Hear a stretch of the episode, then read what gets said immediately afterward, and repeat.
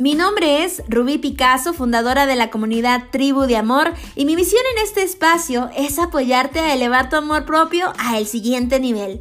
En este podcast aprenderás a sanar la relación más importante de tu vida, la relación contigo misma, a recuperar tu poder femenino y además a conectarte con la energía más poderosa del universo, la energía del amor. Bienvenida a 369 días para amarte.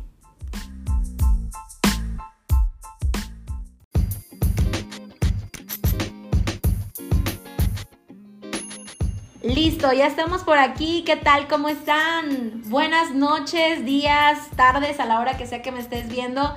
Bienvenidos a una sesión más.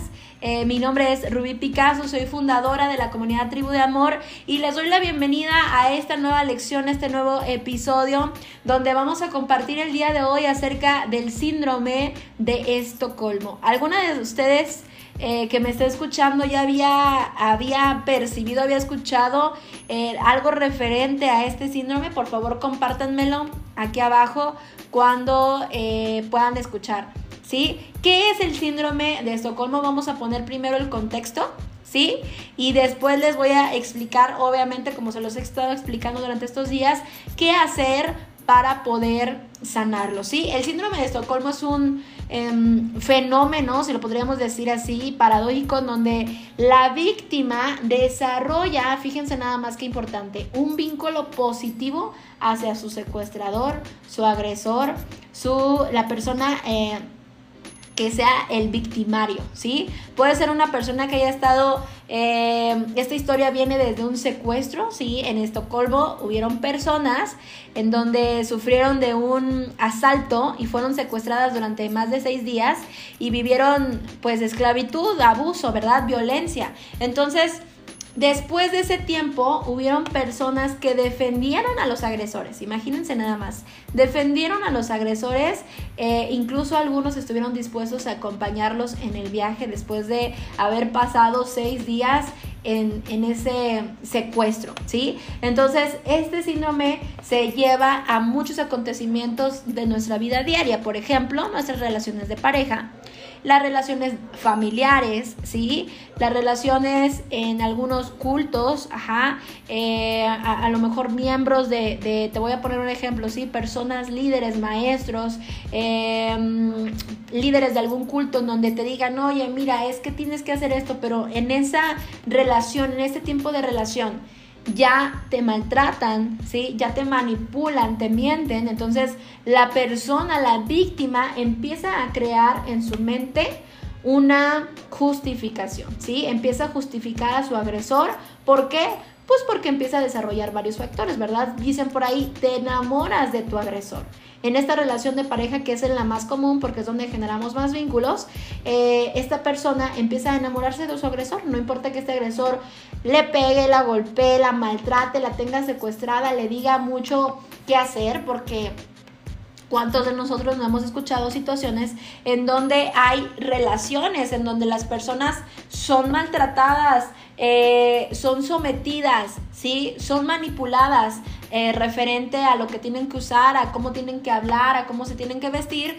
Y aún así, a pesar de que tienen este sufrimiento y este maltrato, las víctimas y las personas empiezan a justificarlo. Hay tres cosas normales y comunes, bueno, no normales, más bien común, eh, en este síndrome de Estocolmo que las personas víctimas hacen. Número uno, lo justifica de todo, ¿sí? Justifica y dice, ay, pues es que me pegó, bueno, es que a lo mejor es porque estaba cansado. ¿sí? Ay, es que me mintió. Ah, pues es que seguramente es porque no me quería hacer enojar. Ay, es que eh, me, se fue, me hizo un desprecio, me robó. Ah, pues es que seguramente porque lo necesitaba. Y esta persona empieza a justificar la forma en la que su agresor empieza a atenderlo. Híjole, ¿no le suena escalofriante esta situación? ¿Sí? ¿No da, ay, cuántos de nosotros hemos dejado pasar muchas cosas? ¿Sí? Eh, abusos, ajá, violencia, ya sea violencia psicológica, violencia física, donde no le damos tanta importancia a este tipo de cosas, pero en realidad cuando tú, cuando tú no pones límites, cuando tú dejas que las personas te agredan de esa forma, entonces en realidad estás eh, creando un síndrome de Estocolmo. ¿Por qué? Porque estás justificando a tu agresor. El siguiente punto es que la persona solamente recuerda las cosas buenas con esa persona, ¿sí? Esto se da muchísimo en personas que están a punto de divorciarse, que ya incluso están separados, pero su mente los lleva a solamente tener los recuerdos de las cosas positivas. Ay, pues es que me acuerdo cuando estábamos juntos, cuando veíamos películas, cuando me llevó flores, cuando nos fuimos a cenar, cuando me dijo que quería estar conmigo, pero no recordamos, ajá, no recuerda la persona las cosas negativas, ¿sí? Cuando te golpeó, cuando te pegó, cuando, cuando te engañó, ajá, cuando, em, cuando realmente te maltrata, no recuerdas, es como si algo pasara en la mente, ¿qué sucede? que borra la persona, ¿sí? Borra la persona esos recuerdos de agresión. ¿Por qué los borra? Y esto es súper interesante, ¿sí? Porque la mente, recordemos que a la mente no le gusta el dolor, la mente huye del dolor. Entonces, en estas situaciones y en estos síndromes, lo que hace la mente es concentrarlo es como si lo encriptara. Encripta la información, la guarda en la parte subconsciente porque no quiere verla, no quiere sentirla. la mente huye del dolor. Entonces para la mente es fácil borrar ese recuerdo, guardarlo en su memoria y decir, no, yo no me acuerdo cuando abusaron de mí, yo no me acuerdo cuando me golpearon, yo no me acuerdo de la infidelidad, no me acuerdo, lo borra. Es como las de esas personas que dicen, es que se hizo de la vista gorda. ¿Por qué? Porque lo sumergió en lo más oscuro de su mente porque no quería verlo. Obviamente no lo quería afrontar. Entonces es algo sumamente fuerte porque hay personas que viven en relaciones así sin darse cuenta verdaderamente de que están con un agresor. Eh, vamos con el siguiente punto, otra característica de este síndrome en las relaciones es de que esta persona vive enamorada de su victimario, ¿sí? Vive enamorada del agresor. Le hace cosas, está a su servicio, ve solamente las cosas positivas, no importa que, le, que la haya golpeado, pero va y, y le prepara la ropa, va y le prepara de comer, va y le dice cuánto lo ama o qué infeliz sería su vida si esa persona no está a su lado. Quiero que en este momento empecemos a pensar y a reflexionar ¿Cuántos de nosotros hemos estado sumergidos en relaciones así? Pareciera escalofriante porque pues lo hemos llegado a escuchar algunas veces o visto en relaciones cercanas o, o, en las novelas, ¿no? Llegamos a ver este tipo de situaciones, pero en realidad pasa en la vida diaria y hay que tener una sumamente inteligencia eh, de observarnos a nosotras mismas si estamos sumergidas en una relación así o incluso también ver a otras personas que puedan estar necesitando ayuda pero no lo gritan, no lo dicen porque ni siquiera lo saben, están sumergidas en esta eh, película, en esta situación porque no se han dado cuenta de que su agresor vive todos los días con ella. Entonces, ¿Es fuerte saber esto? Por supuesto que sí. Como te decía hace un momento, no solamente son en las relaciones de pareja, también puede ser en amistades, ese amigo que siempre te hace bullying, ese amigo que siempre te pide dinero, ese amigo que, que, te hace alguna violencia física y que tú se lo pasas por alto porque bueno, es tu amigo, es la forma en la que se lo llevan, en que se llevan, ay, es que está pasando por un mal momento y pues ahí vas de nuevo a prestarle dinero.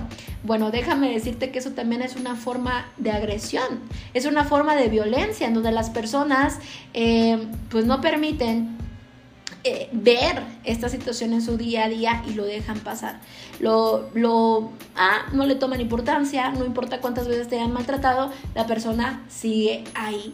Entonces, ¿por qué es una característica? Pues es una característica obviamente de una baja autoestima. Ahorita les voy a compartir ciertas eh, consecuencias de este síndrome. Pero si tú en este momento llegas a identificarte con alguno de estos puntos, déjame decirte qué es lo que necesitamos para sanar. Lo más importante es que tú puedas ir a terapia. ¿Sí? Tú puedas asistir a terapia, tener sesiones terapéuticas. ¿Por qué? Porque muchas veces las personas no se dan cuenta. Yo se los he dicho muchas veces aquí en la comunidad que la terapia es como el ir al súper. Requerimos constantemente tener terapia porque la terapia es como ir a la visita al dentista, como ir a la visita al doctor, atenderte de manera frecuente tu mente, porque el, psicólogo, esta persona especializada, lo que hace es limpiar, ayudarte a limpiar tu mente, a, darte cuenta de lo que sí te funciona y de lo que no te funciona. Y puede ser que estas personas que tú asistas, que son profesionales en el área, puedan darte eh, a ti esa luz que necesitas para poder salir de esa situación. Así que es importantísimo que la terapia en tu día a día sea un estilo de vida. ¿Cuáles son las consecuencias de este síndrome? Bueno, eh, son cuatro principales. Una, la parte emocional, ¿sí? Una persona que tiene este síndrome es una persona que tiene una baja autoestima, le falta desarrollar amor propio y también merecimiento. ¿Por qué? Porque es una persona que como en su mente cree que no, no merece algo más, ¿sí? Se conforma con lo que tiene, cree que es, bueno, es mi karma, es mi cruz, lo que me tocó vivir y ni modo, ahí tengo que estar. Entonces, por supuesto que afecta la, parte emocional porque esta persona pues va a vivir frustrada. Ajá. Por más que quiera engañar a su mente, eh, es imposible eh, físicamente engañar el, cuerpo, ¿no? Es como, puedes engañar a la mente, pero el cuerpo sabe realmente lo que está pasando y, se va a manifestar tarde o temprano en el cuerpo. Y de hecho ese es otro de los puntos. De manera física también habrá consecuencias, ¿sí? Agotamiento en el cuerpo, eh, depresión, algunas ansiedades, enfermedades, ajá, de todas las emociones que esta persona se ha guardado, pues por supuesto que le afectan en la parte física esas personas que dicen, oye, pero bueno, no sé qué tengo, estoy enferma de esto, estoy enferma de esto, me siento triste, pero no sé qué realmente me está pasando. Bueno, pues pregúntate si el entorno en el que estás, ¿sí? Donde estás tú conviviendo, eh, es un entorno sano es un entorno que, que, te esté brindando este apoyo, ¿sí?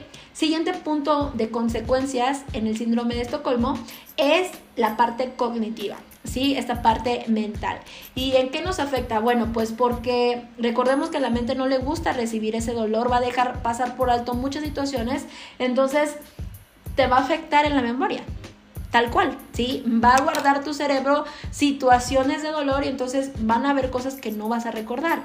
Van a haber eh, falta de concentración, ¿sí? Eh, situaciones en las que que no puedas concentrarte, tal cual, ¿sí? Tu mente no se puede concentrar, distracciones, eh, falta de memoria, em, pensamientos no, no específicos, no certeros, ¿sí? Donde tu mente esté divagando de un lugar a otro porque...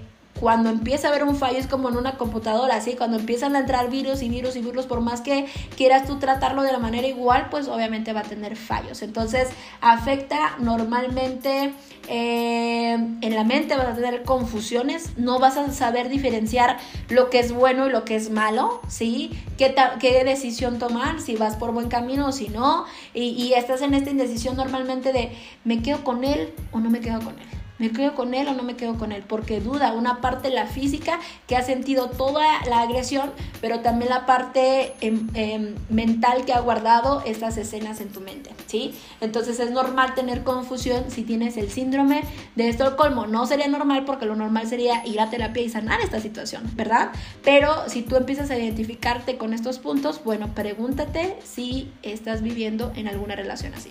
También va a afectar en tu entorno social, ¿sí? La parte social también se va a ver afectada. ¿Por qué? Pues porque esas personas que justifican a su agresor, por más que las personas les digan, ya salte de esa relación, esa persona no te conviene, esa persona te agrede, esa persona te maltrata, la víctima va a seguir defendiendo a su agresor, a su abusador, ¿sí? Entonces va a preferir alejarse de las personas que alejarse del abusador, ¿sí? Eh, por supuesto también va va a mostrarse eh, avergonzado, con, eh, apenado, ajá, no va a saber relacionarse con más personas porque ha vivido un maltrato profundo. Entonces es una persona que por naturaleza eh, busca ser humillada, busca ser agredida. Entonces es fuerte saber esto, por supuesto que sí, porque algunos de nosotros hemos llegado a pasar estas situaciones. Entonces, si tú te identificas con este punto, la verdad, con alguno de estos puntos que te mencioné el día de hoy, pues a mí me gustaría que empieces a tomar acción, que no dejes pasar esta situación eh, en tu vida si, si te apareció este eh, esta información en tu vida es por alguna razón, ¿sí? Te está mostrando algo y, tal vez hay que tomar acción, ¿sí? Incluso por, por revisar, ¿no? Por revisar, hacer un escáner en nuestras relaciones. Esto se puede hacer en terapia y descubrir si te estás aprendiendo a relacionar sanamente con las personas o no. Y si ya estás sumergida en el síndrome de Estocolmo, empezar a ir a terapia para solucionar esto y no estar perdiendo los mejores, de, los mejores años de tu vida en alguna relación así. Recuerda que mereces vivir lo mejor, mereces una relación extraordinaria, mereces estar en un lugar donde te amen, en un lugar donde realmente te valoren, en un lugar donde te reconozcan lo valiosa y lo hermosa que eres. Empieza a hacerlo por ti. Si hoy esta información te sirvió es porque eh, ese reconocimiento, ese amor propio, eh, ya te lo estás dando. Así que reconócete, toma acción y pues nos vemos en el siguiente episodio. Fue un placer el haber estado aquí con ustedes en una siguiente lección. Nos vemos, nos vemos mañana en la siguiente. Por ahora les envío bendiciones a todos. Bye bye.